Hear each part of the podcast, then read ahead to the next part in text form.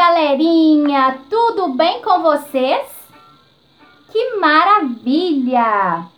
Hoje eu estou muito feliz porque eu tenho uma super história para você e tenho certeza que você vai adorar. Essa é uma história que foi publicada pela primeira vez em 1812. Foi escrita há muito tempo pelos irmãos Guin uma história de dois irmãos e de como eles conseguiram voltar para casa depois de se perderem na floresta e cair nas garras de uma bruxa muito malvada. Já descobriram de quem eu estou falando? É isso mesmo, João e Maria. Existem muitas versões dessa história na literatura brasileira. E eu escolhi uma versão contada pela escritora Ruth Rocha. Vamos começar? Então vamos assim. Quando eu disser história, você vai dizer agora. Quando eu disser agora, você vai dizer história. História, história, história. Agora, agora, agora. Agora, história, agora. História, agora, história. Agora, agora, agora. História, história, história. E a história já vai começar. Um, dois, três. Em silêncio você vai ficar. Era uma vez um lenhador que tinha dois filhos, chamados João e Maria. Como ele não encontrava trabalho, a família estava passando fome. Numa dessas vezes, Joãozinho escutou seus pais conversando. Eles tinham resolvido levar as crianças para o fundo da floresta e deixá-las abandonadas, porque não queriam ver seus próprios filhos morrerem de fome.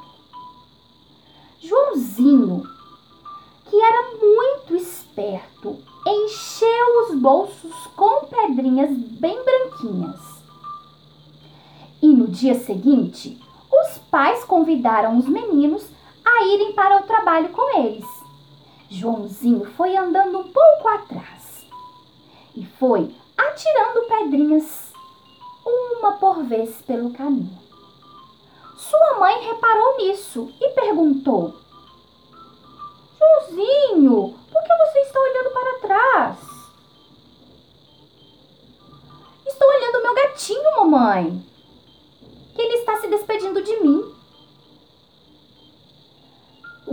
já estavam bem no fundo da floresta, os pais fizeram uma fogueira e deram um pãozinho para João e um pãozinho para Maria e mandaram que as crianças esperassem por eles e foram embora.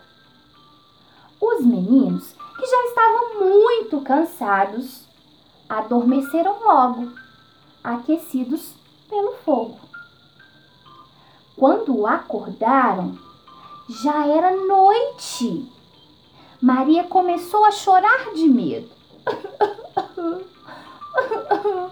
oh, Joãozinho, meu Deus do céu, não vamos saber voltar para casa. Mas Joãozinho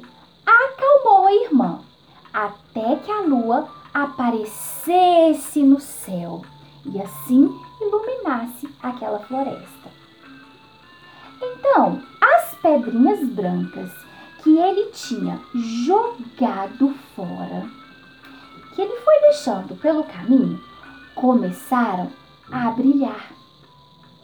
E eles puderam calmamente chegar em casa.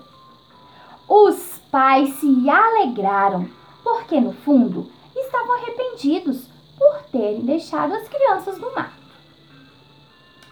Passou-se algum tempo e a situação daquela família ficou ainda pior. Já não tinha mais nada para comer. O pai não conseguia nenhum emprego. Então chegou o inverno e assim a situação ficava ainda mais difícil.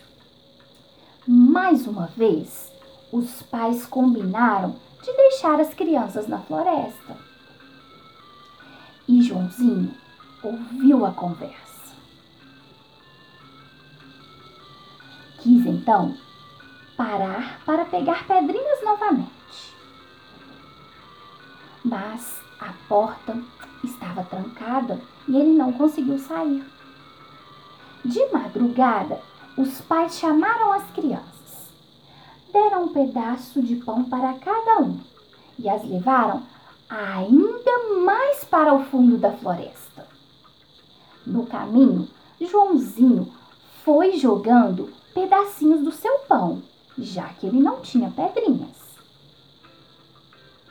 E a mãe lhe perguntava: Por que é que você fica olhando para trás, Joãozinho? E ele respondia: Eu estou olhando minha pombinha, que está se despedindo de mim, mamãe.